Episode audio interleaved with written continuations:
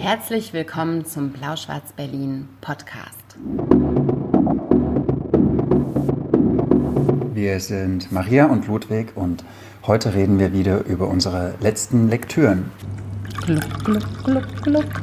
Unser Lieblingsgeräusch. Herzlich willkommen, Zum sehr verehrte Damen und Herren. Blau-Schwarz-Berlin, letzte Lektüren. Guten Abend. Prost. Wir trinken uns jetzt in gewohnter Manier ein äh, an. kann man gar nicht anders sagen. Und reden dabei über ähm, zuletzt gelesene Bücher. Wie wir das immer machen. Jetzt live auf Instagram und später wird es dann, wenn es groß ist, ein Podcast, den ihr dann nachhören könnt, wann immer ihr das möchtet. Also, ähm, Auf Spotify, iTunes, wo auch immer. wo man so Podcasts hört. Genau. Und weil ich heute überhaupt keinen einzigen Geheimtipp beizusteuern habe, fängst du mit einem an. Ich fange mit einem an. Es sollte eigentlich kein Geheimtipp mehr sein, weil sehr gut. Die letzten Male kam die Lyrik bei uns immer so hinten ran.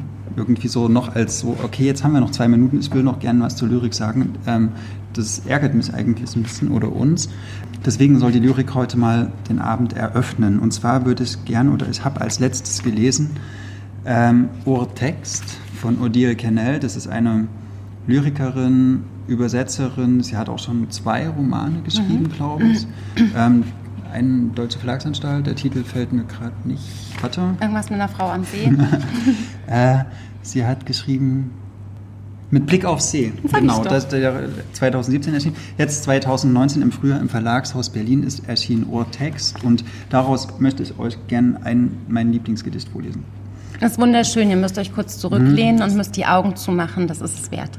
Retracer la ligne. La Linie. La ligne. Ich spreche kein Französisch, deswegen. Äh. Und als du sagtest, wie in diesem Gedicht, das du übersetzt, stand es einmal nachts am Grand Canyon, die Schönheit fand nur im Kopf statt.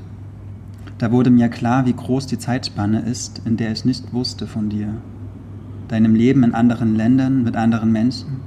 Ich weiß nicht, wie du zu einem anderen Ort gelangt bist und warum, woher diese kleine Narbe am Knie kommt, die ich mir ausdenke, oder der Kaffeefleck auf Seite 34 im Buch, das du mir ausgeliehen hast. Deine und meine Vergangenheit sind Grand Canyons im Dunkeln. Es bleiben nicht Tage genug, um alles zu sehen bei Licht. Ich wäre gern Voyeurin in einem Schwarz-Weiß-Film, in dem zwei Gestalten, die verblüffende Ähnlichkeit haben mit uns, vor mir im Regen gehen. Sie rücken zusammen und unter dem Schirm, gleich berühren sie sich. Die Szene berühmt, doch sie verschwinden im Hauseingang. Ich war nur Statistin, der Film ein anderer. Zeit ist eine grammatikalische Hilfskonstruktion. Und ja, ich hätte dich gern vor 20 Jahren gekannt. Und alles hätte noch vor uns gelegen. Dein Leben, mein Leben, weniger Vergangenheit. Die Welten weniger bevölkert. Ich weiß, es ist wie mit den Büchern. Es bleibt keine Zeit mehr für alle. Ich weiß es. Und dennoch spannt der Gedanke an, Gedanke an den Nähten zwischen Körper und Zeit. Und es wirkt auch so, wenn wir uns ineinander versenkt hätten, was wir nicht haben, weil du es nicht wolltest, vermutlich nie wolltest. Ich konnte dich nicht entziffern, also fiel mir die Welt aus der Hand. Nun stehe ich da mit deiner Schönheit im Kopf. Mit meinen drei Groschen-Metaphern, dabei weiß jeder, alle Liebesbriefe sind lächerlich, sonst wären sie keine Liebesbriefe. Kurz vor dem Ende noch dieses Wort, das ich immer vermieden habe und in das ohne Probleme ein Canyon passte. Wäre er einfach ein Ding. Ding. Genau. Ich hätte dir gleich diesen puckernden Muskel über den Kneipentisch schieben sollen, in Zeitungspapier gewickelt und eine alte Kordel drumrum. Hier hätte ich gesagt, nimm das für später oder für früher und nimm auch den Rest, der sich ganz real Körper nennt. Stattdessen die Angst vor den Wörtern, die man auf der drittletzten Silbe betont. Den Weg noch einmal gehen, den man im Winter gegangen ist. Die Abzweigung entdecken, die man vielleicht übersah, weil man die Sprache noch hatte. Retracer la ligne, cette fois-ci je ne tremble. Retracer la ligne. Cette fois-ci, je ne tremblerai pas. Dieses Zitat ist erfunden. Es ist Frühling, der Abend noch hell, was mich jedes Jahr überrascht. Von den Nachbarn weht Grillanzünder herüber, es gibt keine Abzweigung. Ich zittere, als sei immer noch Winter. Es ist so, so schön. Und weißt du, was ich an ihren Gedichten mag? Die sind immer so ein bisschen wie Briefe. Sie sind immer an ein, an ein Du gerichtet. Mhm. Und eigentlich sind es auch immer alles irgendwie Liebesbriefe oder so Liebesgedichte. Und es, also das ist so eine Art von Lyrik, die kriegt mich total, weil es sofort irgendwie Analogien bildet zu Gekannten und es also es dockt an so einer sehr ja, verständnismöglichen Ebene an. Und es geht auch immer irgendwie, also bei Odile Kennel, zum, Odile Kennel zumindest, immer um Körper, um Pornografie, um Sex, um ja, es also so Sehnsucht, auch, genau, und aber in einer sehr poetischen Art und Weise. Also finde ich echt ziemlich cool. Ohrtext von Odile Kennel mit Illustrationen von Martina Liebig im Verlagshaus Berlin erschienen. In diesem großartigen Lyrikverlag, der uns jedes Mal wieder überrascht. Mhm. Obwohl wir immer das Gefühl haben, wir haben schon so viel daraus gehört. Es ist immer jedes Mal so eine.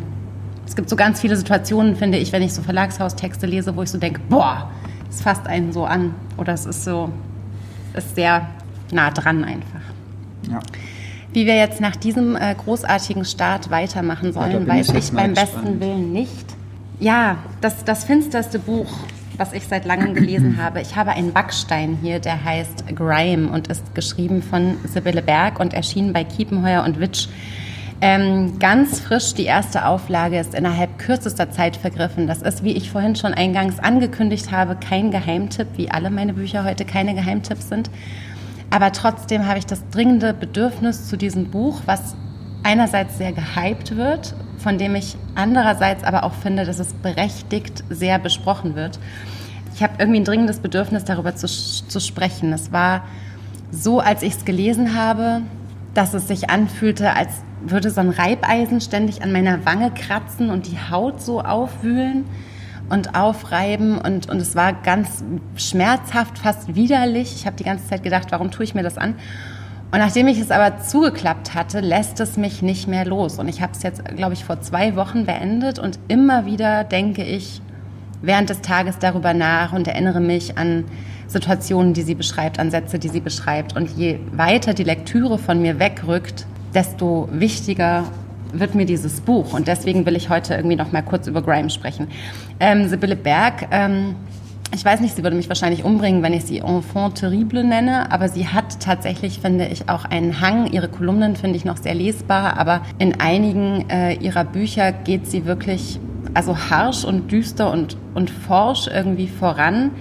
Sowas wie Grime habe ich allerdings noch nie gelesen. Also ähm, benannt ist das Ganze nach einer Musikrichtung, von der ich keine Ahnung habe. Das hat irgendwas mit Rap oder Hip-Hop zu tun und ist was sehr, sehr britisches, sehr, sehr roughes, düsteres, lautes, schnelles. Ähm, dieses Buch handelt von vier Freunden, die ähm, im Norden Englands leben und alle vier zu Beginn des Buches sind sie noch unglaublich jung, also dafür, dass sie so ein schreckliches Leben führen, entsetzlich jung. Sie sind irgendwie acht, neun, zehn, als es beginnt. Sie sind also Kinder. alle Kinder eigentlich noch. Alle aus absolut zerrütteten Familien, aus, aus ähm, Missbrauchssituationen, aus, aus äh, wirklich, wirklich schlimmsten sozialen, prekären, emotionalen, prekären Verhältnissen kommt, finden sie eher so durch Zufall zusammen.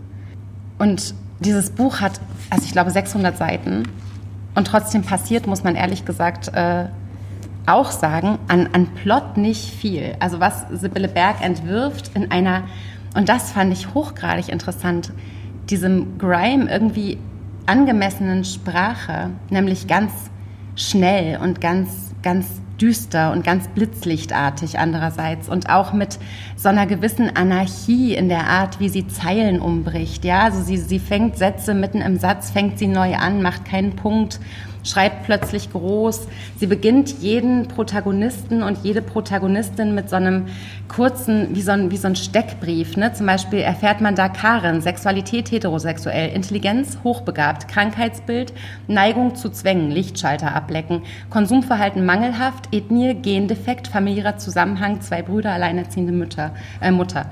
Ähm, das wird jedem neu eingeführten Protagonisten, jeder Protagonistin so vorangestellt.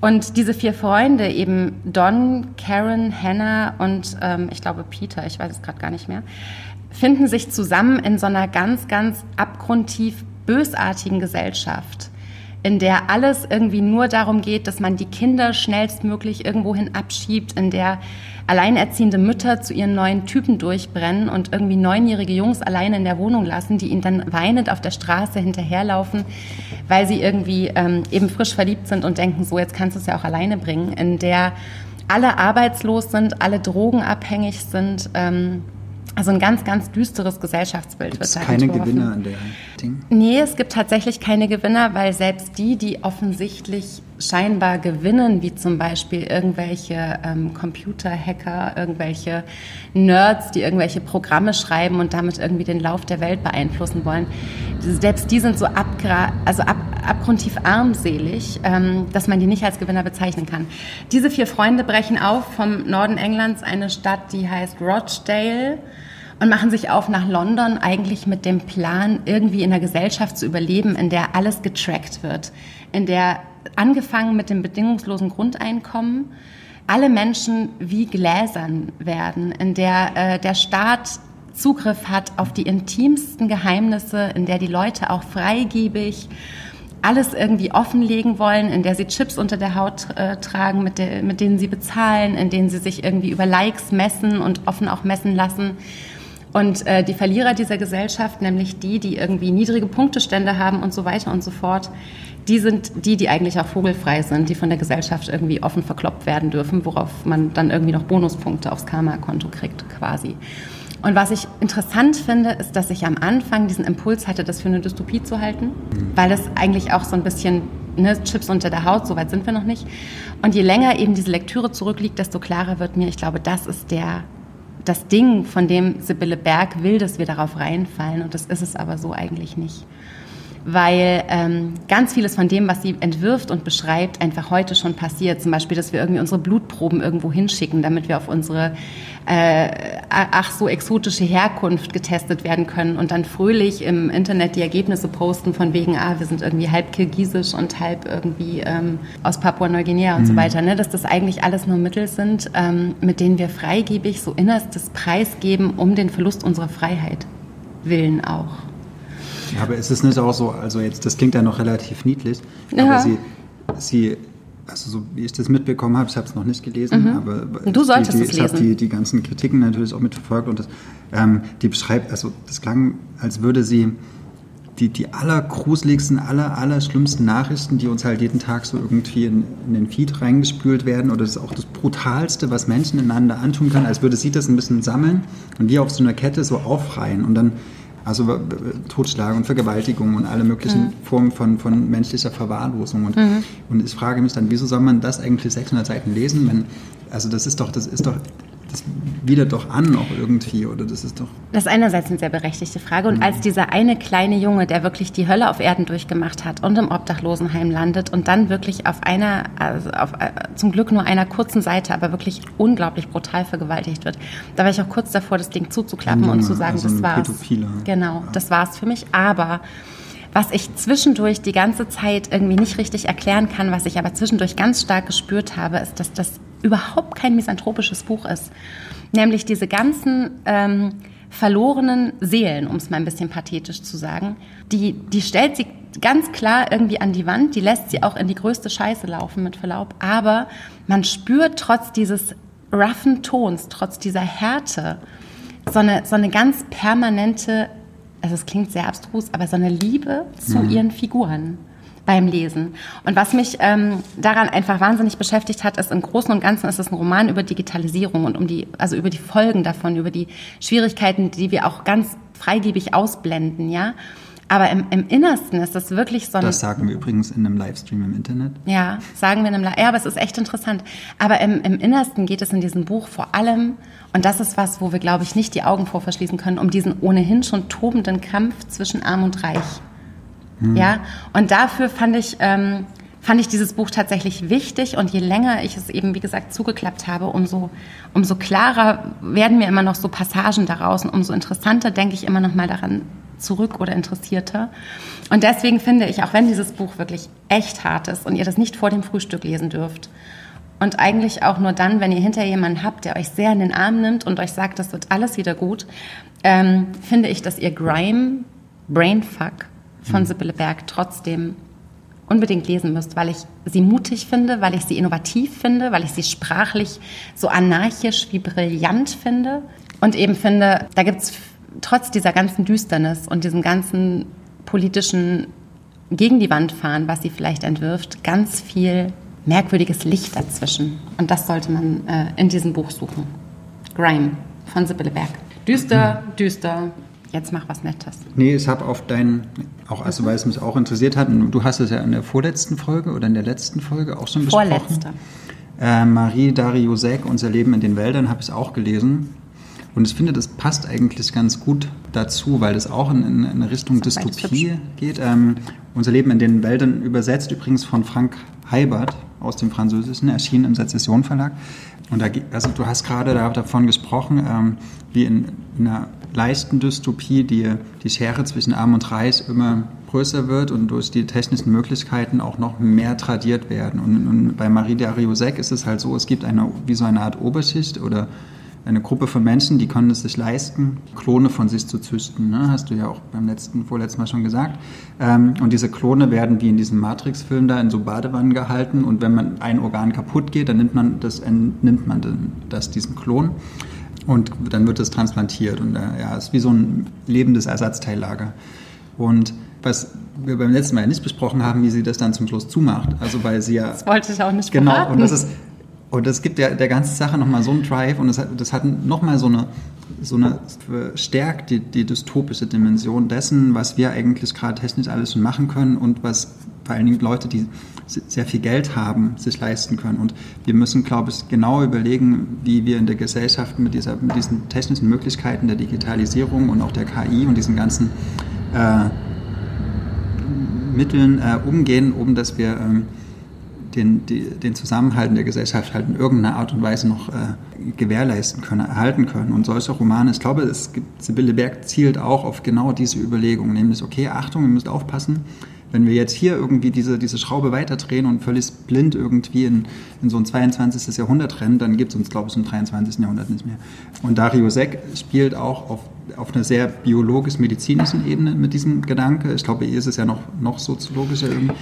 Aber das sind interessante Bücher und ich finde auch, oder was man dann fragen könnte, war, warum Bücher mit, so, mit solchen Inhalten, die so sehr dystopische äh, Gegenwartsszenarien entwerfen, äh, warum die jetzt gerade so, so prominent sind oder so viel auch geschrieben werden. Also was sagt denn das über die Gegenwartsliteratur oder über, über unser Leben gerade aus? Mhm, Vielleicht auch, dass da eine Angst irgendwie drin ist und die AutorInnen verspüren oder ähm, oder mit der sie spielen. Also ich habe bei, bei Berg zumindest, bei Darius Seck ging es mir nicht ganz so doll so, aber bei Berg habe ich das Gefühl, die hat den gleichen süffigen Spaß an unserem Gruseln wie irgendwie Tarantino, wenn er noch hm. mal einen Eimer Blut kippt. Ja.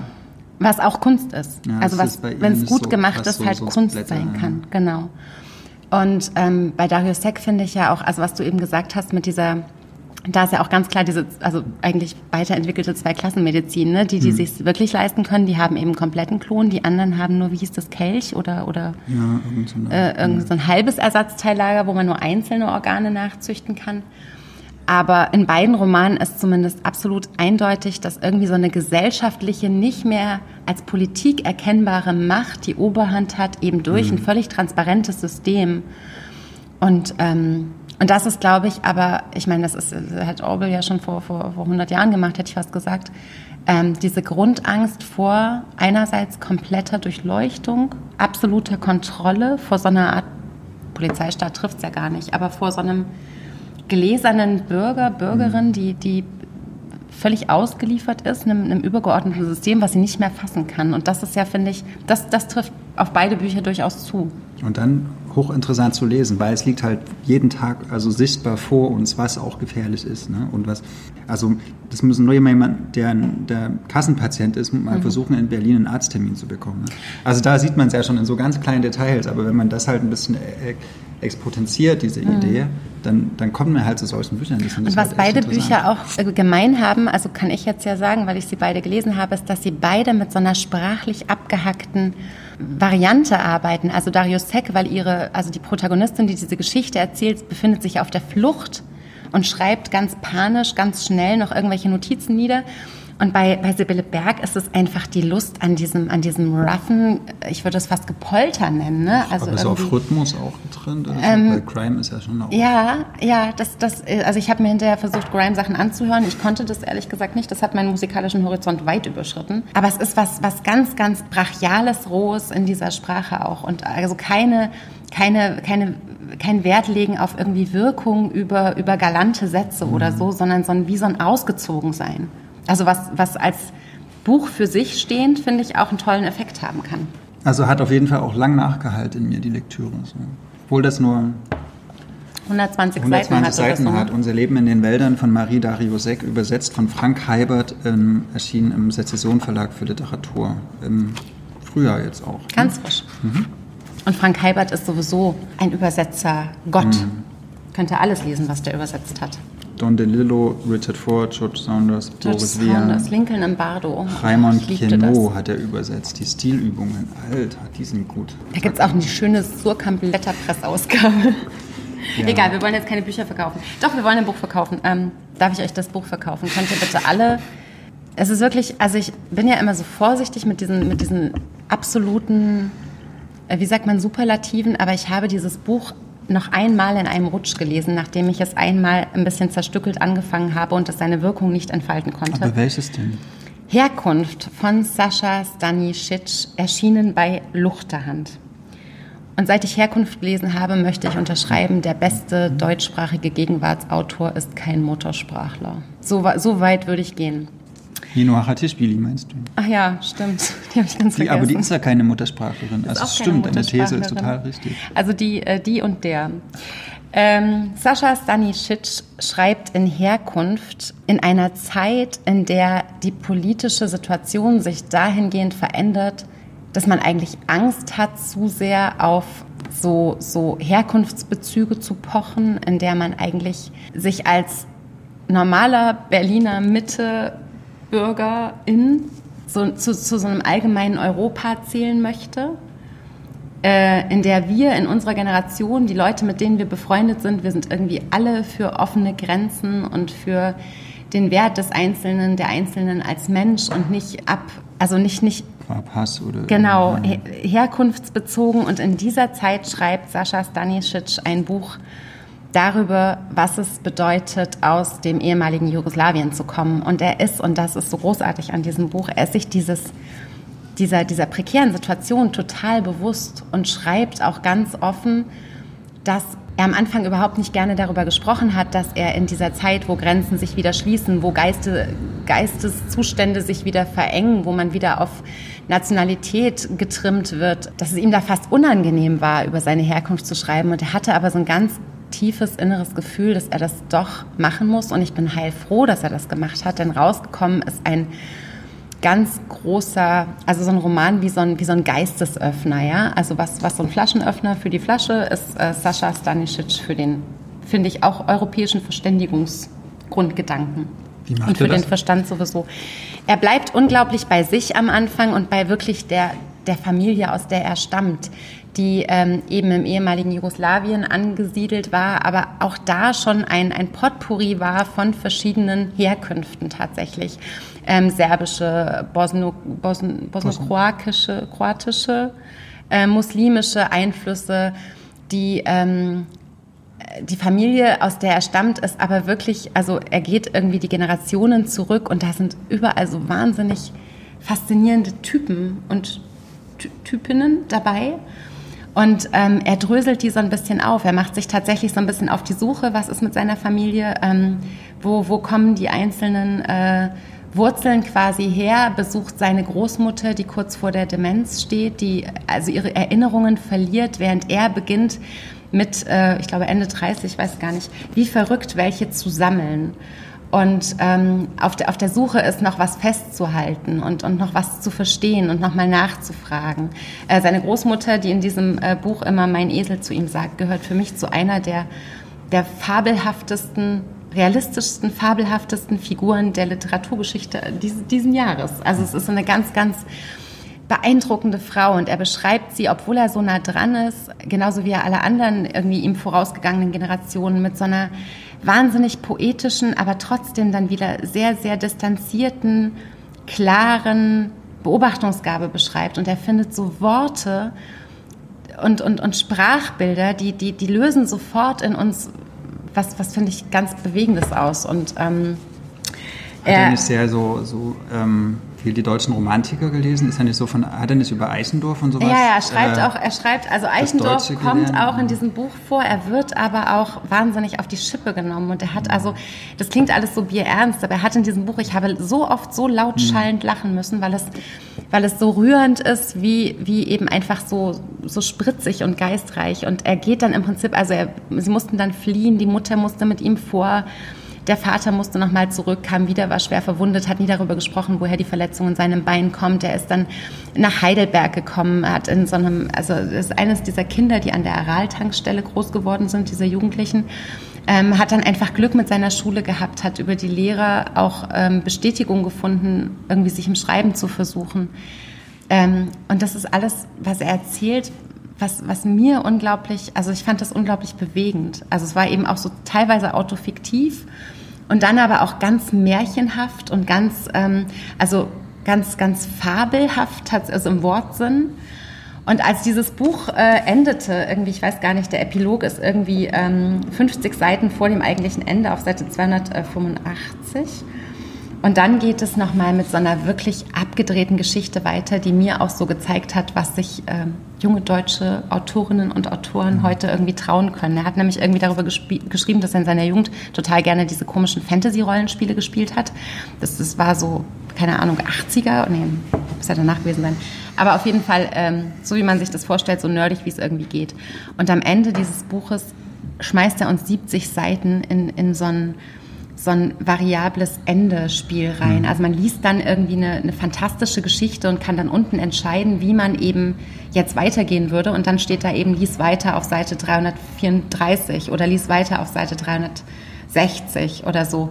Und ich bin all diesen also Anweisungen gefolgt. Ich habe das mehrfach quasi wie so durchgespielt und hatte plötzlich so eine Lust an dieser Sprache und an dieser, also wirklich so ein ganz, ganz sprachlich herausragendes Buch, finde ich. Und habe es dann äh, leider traurig zugeklappt, als ich wirklich alle Varianten durchgespielt hatte.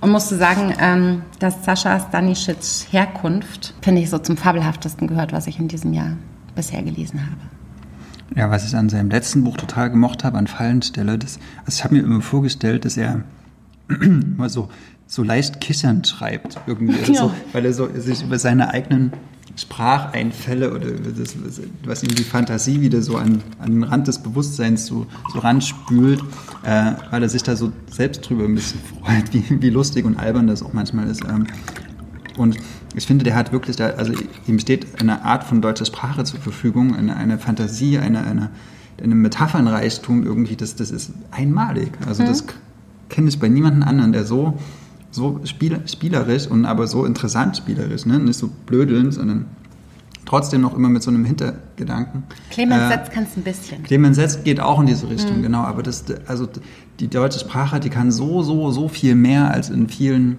ja. aktuellen deutschsprachigen Romanen ähm, benutzt wird. Also die, diese Vielfältigkeit und die Buntheit auch irgendwie, das, das reizt er zum Teil richtig aus. Und, aber was mich noch interessieren würde, der hat ja schon mal sowas ähnliches geschrieben. Der hat ja, als der Soldat das mhm. Grammophon reparierte. Hast du das auch gelesen? Ja, und ich fand das auch wirklich gut. Ich fand dann auch diesen ähm, uckermärkischen Dorfroman vor dem Fest gut. In den Fallensteller, den du gerade erwähnt mhm. hast, bin ich ehrlich gesagt nicht so gut reingekommen. Den habe ich irgendwie abgebrochen nach ein paar Erzählungen. Aber was ich finde, was, was man merkt, wenn man, wenn man den Soldaten gelesen hat, ähm, der das Grammophon repariert und der wirklich auch ganz, ganz hoch gelobt wurde. Ne? Wo es auch um den Bosnienkrieg geht. Wo es auch um den, um den äh, Krieg ja. geht, um den Zerfall von äh, ehemals Jugoslawien und um die, um die ganz vielen kleinen Staatenkonflikte, die wir gar mhm. nicht richtig verstehen. Da lernt man wahnsinnig viel darüber. Aber es ist, ähm, es ist nochmal, also er macht nochmal einen irren Sprung ja. im Vergleich. Da merkt man ihm einfach an, ich weiß nicht, wie viele Jahre liegen dazwischen? Ja, das sind bestimmt 15 Jahre. 15, ne? Ja, würde ich schon sagen. Und da merkt man ihm einfach an, dass er sich nochmal irre weiterentwickelt hat und was, ähm, also wenn, wenn man ein Buch lesen will, wie der Bosnien oder, oder dieser, dieser ganze mhm. Jugoslawien-Konflikt, ähm, wie, die, wie die Balkankriege, irgendwie, was das auch für Auswirkungen hatte, dann ist der Soldat gut. Aber dieses Buch macht einfach nochmal sehr viel mehr, weil er noch viel mehr auf einer persönlichen Ebene erzählt und nicht stringent eben diese Geschichte erzählt, die er im Soldaten erzählt hat, sondern ganz viele wie so Exkurse macht in, ähm, also viel lernt man hier über diesen Konflikt tatsächlich nicht. Also dafür ja. ist, der, ist der Soldat tatsächlich das hilfreichere Buch.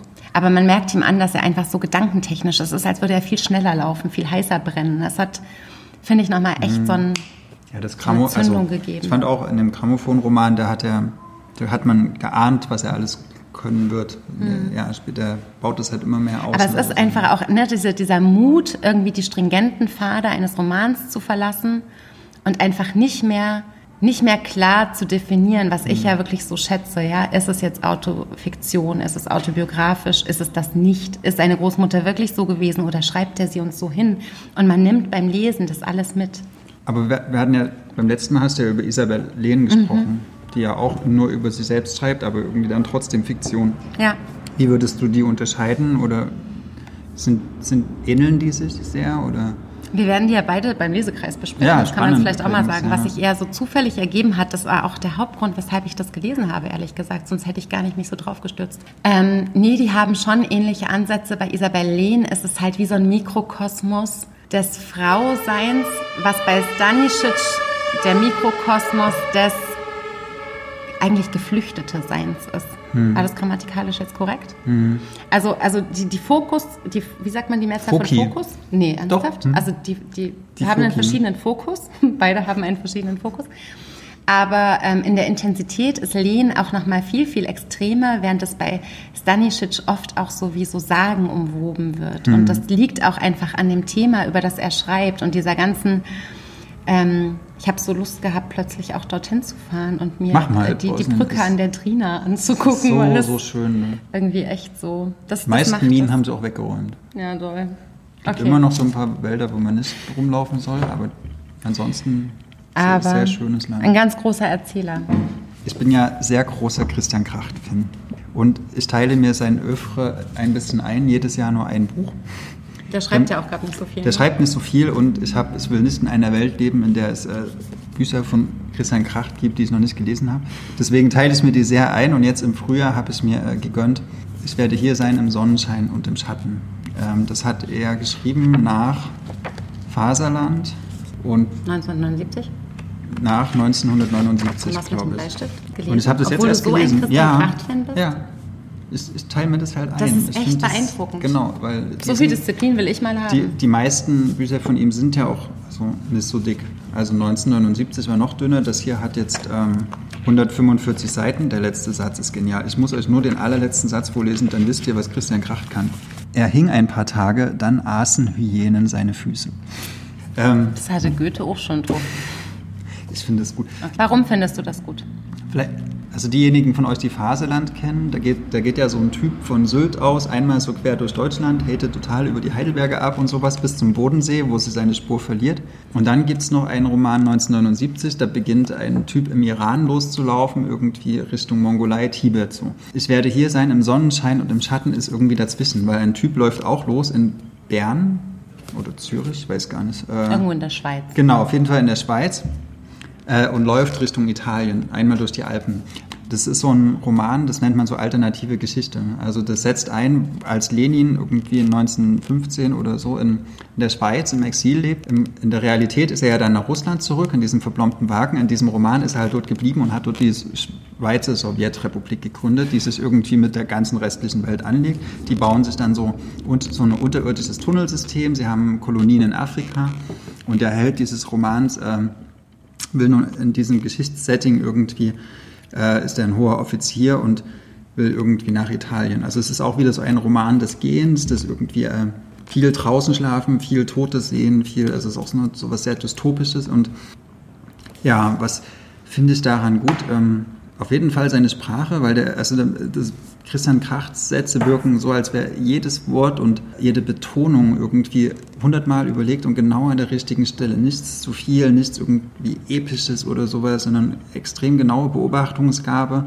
führt zu einer sehr präzisen Sprache und die aber auch so, ein, so, ein, so eine ganz klare politische Haltung hat, nämlich so eigentlich so eine Ablehnung von sämtlichen staatlichen Strukturen, von Politik, von Machtbesessenheit, von von, Anarchist. von Klüngel, genau. Und, und, es, und es ist so eine, ja, so eine, so eine Verneinung des, des Basal-Alltäglichen, sondern er geht irgendwie über den Dingen irgendwie, ist aber trotzdem gefangen in den Dingen. Und das ist so, ein, so, eine, so eine Geisteshaltung, die so eine Art auch von Freiheit äh, behauptet, die, die eine, eine, ganz krasse Würde irgendwie ausstrahlt. Da gibt es zum Beispiel eine Szene, da, da steht der Held, irgendwie läuft über so ein Schneefeld und dann kriegt er auf halber Strecke mit, oh Mist, das ist ein Minenfeld. Und dann steht er halt auf einer Mine und dann kommt irgendein Typ, dem er vorher bei einer reingehauen hat und sagt, okay, ich rette dich, ich stelle jetzt meinen Fuß auf die Mine, damit du weiterlaufen kannst. Und so diese, diese Aura des Erhabenen. Das erinnert mich an einen guten Hollywood-Schmonzettenfilm. Ja, oder? aber irgendwie, er, er, er, ist halt, es, es spielt halt in der Dystopie, wo eigentlich schon die ganze Menschheit kaputt ist. Also wir sind, irgendwie ist es ein dystopisches...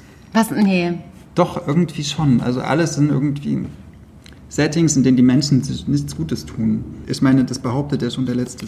Ähm, hm. Ja, also ich fand, es war wieder ein typischer Krach. Es hat äh, großen Spaß gemacht zu lesen. Kannst, kannst du Kracht mal für, für die einordnen, die es vielleicht jetzt irgendwie, womit muss man anfangen, wenn man Kracht lesen will?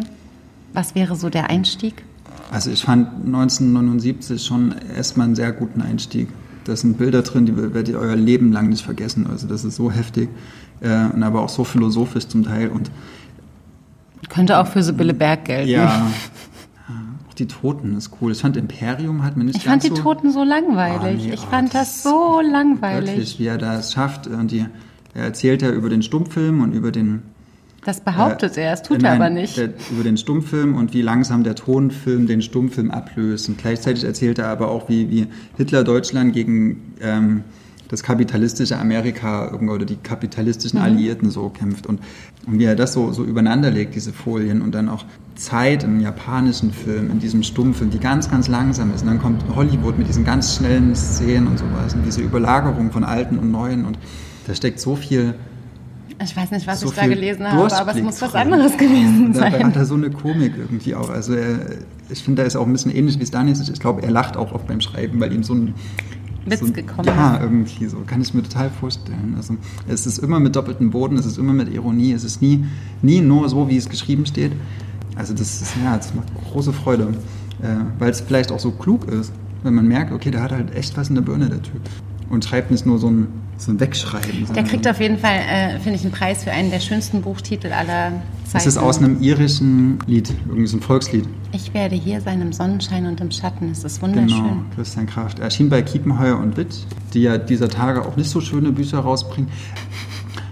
Aber it? ich werde hier sein im Sonnenschein und im Schatten wird allen Christian Krachtfans gefallen und allen anderen. Hast du dir schon überlegt, auch. was du dann als nächstes liest? Der gelbe so Bleistift habe ich auch noch nicht gelesen. Ah, hast du auch yes. nicht. Habe ich auch nicht gelesen, aber würde mich auch keine zehn Pferde dazu bringen. Aber kannst du mir hinterher sagen, wie du es fandest? Ja, du wirst es erfahren, aber erst nächstes Jahr. Machst du es immer auf. im Frühling? Kracht im glaub, Frühling? Ja, schon. Ne? Hm?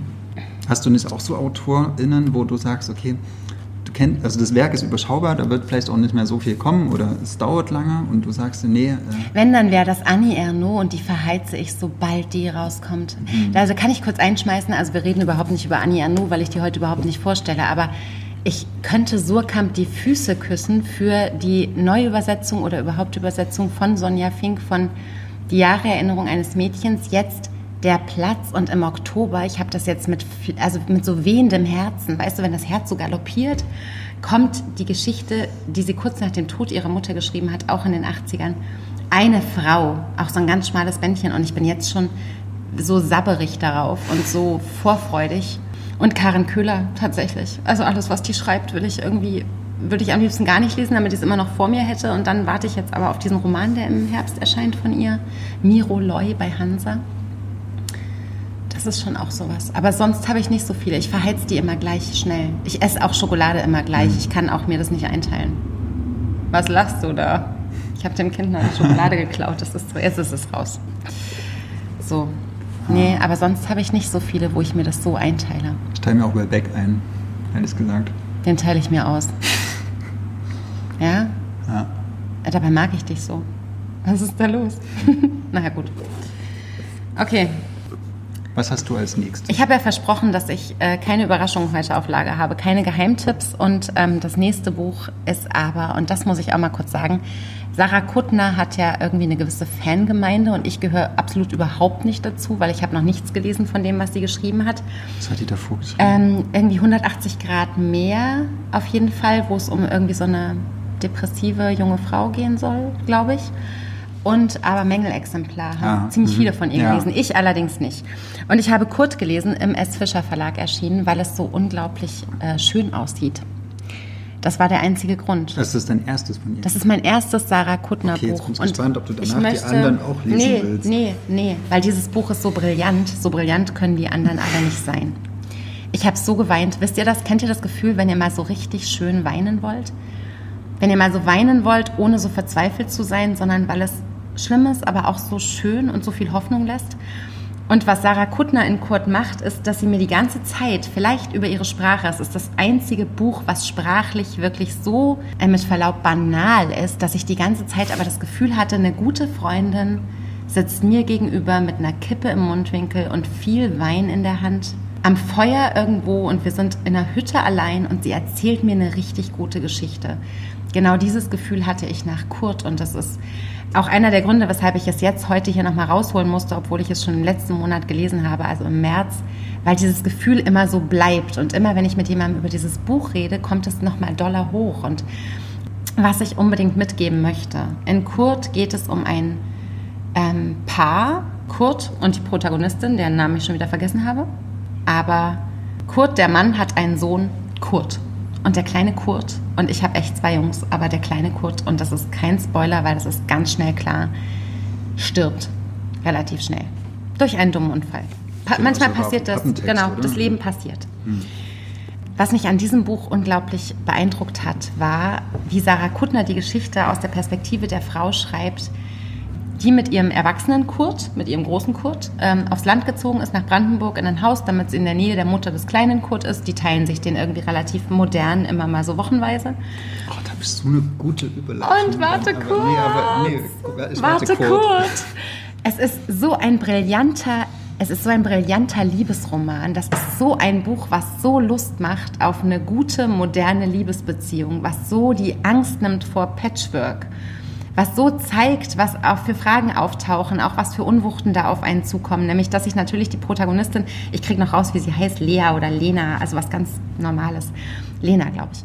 Ähm, die sich natürlich die ganze Zeit fragt, kann das sein, dass der kleine Kurt nackt in unser Bett kommt, während wir hier nackt rumliegen und muss ich mich irgendwie bedecken? Und von so ganz banalen Anfangsfragen, wie kann ich den überhaupt erziehen? Habe ich da irgendwas zu sagen? Weil zwischen seinen Eltern funktioniert es erziehungstechnisch ja total gut.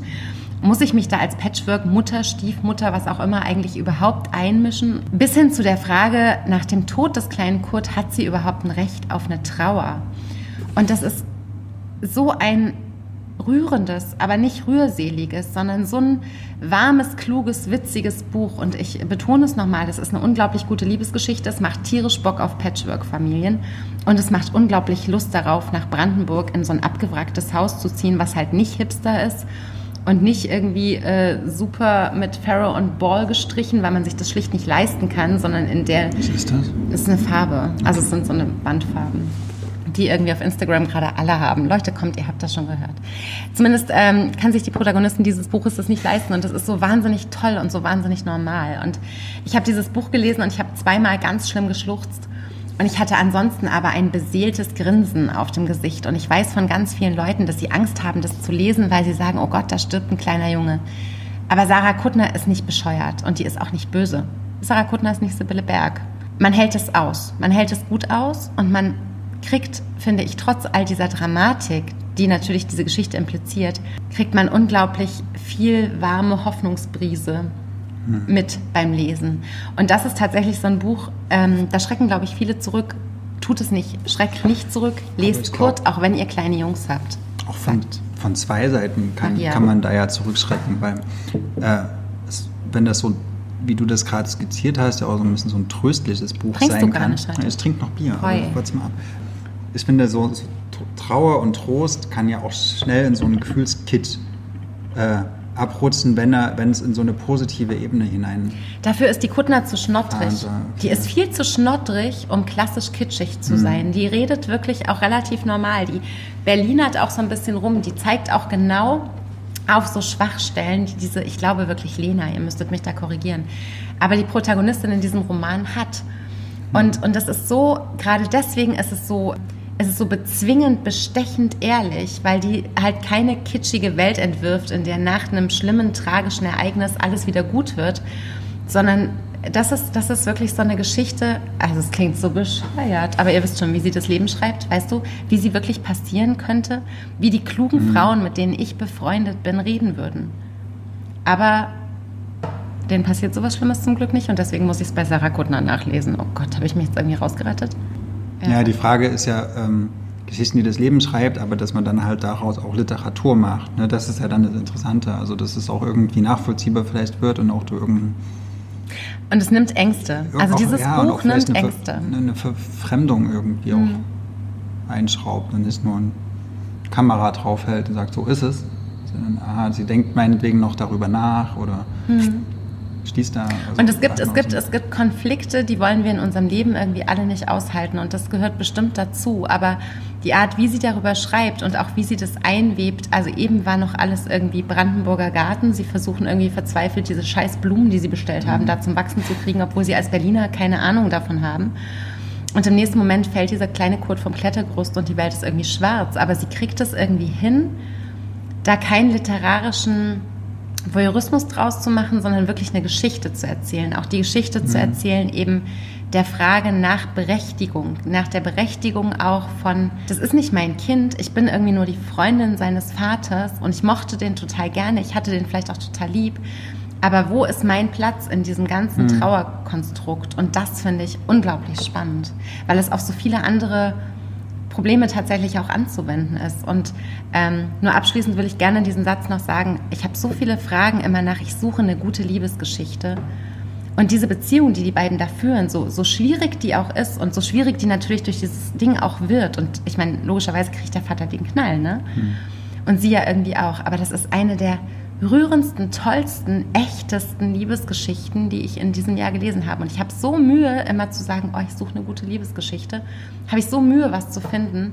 Und vor diesem Buch schrecken dann alle zurück, weil es eben in der ja. Kombination mit diesem tragischen Unfall erzählt wird. Aber trotzdem, Leute, lest Kurt von Sarah Kuttner. Und ich werde nicht den Rest von Sarah Kuttner lesen, um mir nicht ähm, meine wahnsinnig tolle Meinung einzustäuben, trüben die ich jetzt äh, von ihr habe.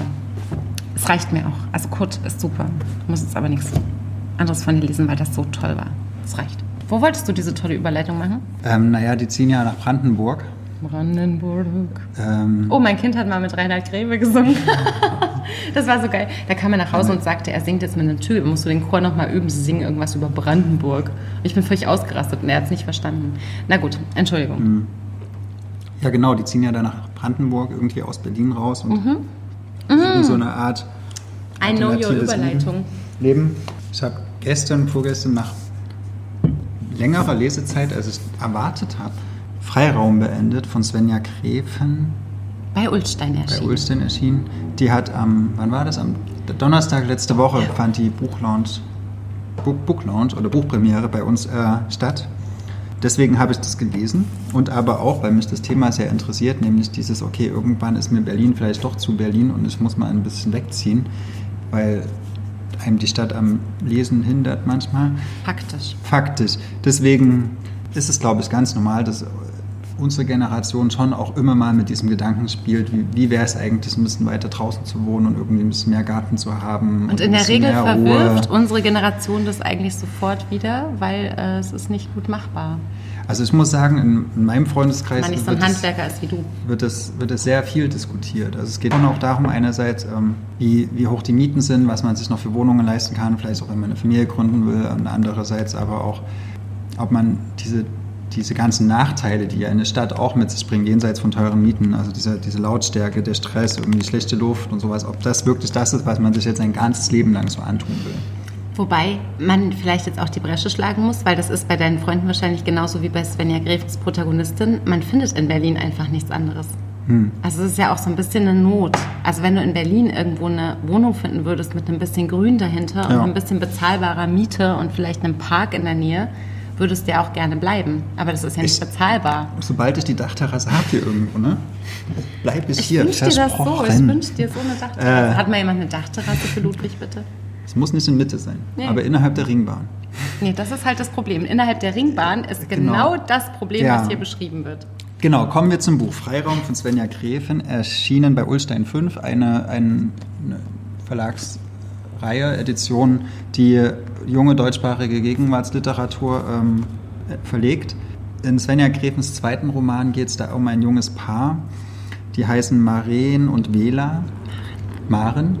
Man kann auch Maren sagen. Oder? Ich glaube, dann hat die zwei E's. Ah, okay, also Genauso Maren. wie Svenja und Svenja. Äh, genau, sie... Äh, ähm, Vela ist Journalistin, Maren ist äh, Tanz, abgebrochene Tanzstudentin, jetzt Lehrerin und die haben genau dieses Problem, oder sind vielleicht noch kleines Stück vorher, aber sie sind halt mit dem Studium fertig, haben die ersten Jobs und haben eine super beschissene Wohnung irgendwie an einer sehr, sehr lauten Kreuzung irgendwo in Berlin äh, und wollen eigentlich eine neue Wohnung. Sie wollen zusammen ihre ihr Leben hier aufbauen. Haben auch zu wenig Platz, wo sie gerade ähm, wohnen. Das ist alles nicht pärchentauglich. Genau. Und finden nichts so Richtiges. Es ist sehr frustrierend, es belastet das Beziehungsleben.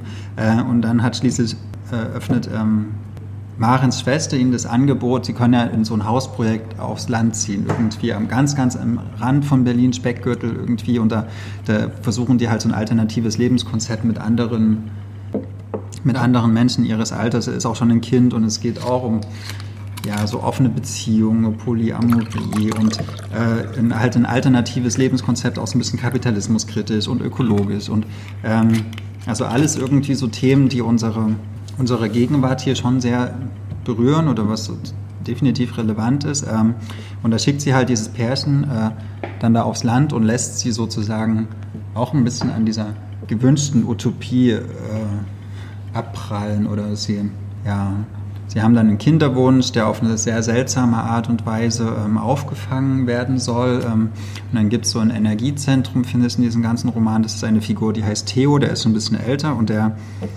ja, hat so dem gehört das Haus. Dem gehört genau, dem ist, gehört das Haus und der hat auch so eine, ja, so eine seltsam diabolische Energie, die von ihm ausgeht. Also fand ich auch der, der, die interessanteste Figur irgendwie in dem ganzen Roman. Wie finde ich das Buch? Ähm, ich finde die Themen, die sie anspricht, sehr interessant, habe ich schon geschildert gerade, ne? weil sie wirklich sehr, sehr ähm, auf den Zeitgeist schielen und das finde ich ist eigentlich auch nichts Schlechtes. Was vielleicht auch total spannend ist, ist ein homosexuelles Liebespaar, also ein lesbisches in dem Fall, was nicht thematisiert ja. wird, auch auf dem Klappentext genau. als solches. Sondern ja. es ist einfach normal, dass sowas ist. Na, es gibt nicht genau. so viele Fälle, wo das, das so ist. Das stimmt, das ist leider nicht die Regel. Äh, ich habe überlegt, ob man es vielleicht auch ein bisschen zu konstruiert ist, dass halt auch der mit Migrationshintergrund und da mit dieser Geschichte und also das ist alles irgendwie wie so eine. Ach, die Protagonisten in dem, ja, in dem genau, Haus generell. Ja, das ist, das ist halt schon so ein, so wie so, eine, so, eine, äh, so ein Quotenpersonal wirkt. Aber das wäre ein Vor Vorwurf, den man auch nicht an das Buch anlegen muss. Also es geht, aber man muss es nicht. Genau, ich finde also die Zeitgeistdimension des Romans finde ich sehr gut. Ich finde, wo er seine Schwächen hat, er bleibt auf eine gewisser Art und Weise sehr vage. Also genauso unentschlossen, äh, wie unsere Generation oft ist, die sich halt nie für irgendwie nur eine Beziehung, für eine Lebensform entscheiden kann, sondern immer auch überlegt, okay, wie wäre es jetzt eigentlich, wenn ich ganz woanders wäre? Wie, wie wäre es, wenn ich jetzt bei Tinder doch nochmal nach einem anderen Partner gucke oder sowas? Ähm, genauso unentschlossen ist die Hauptfigur äh, große Strecken des Romans und genauso unentschlossen ist auch die Erzählhaltung irgendwie. Also das, das, man bleibt die ganze Zeit so ein bisschen zurück und das fand ich schade.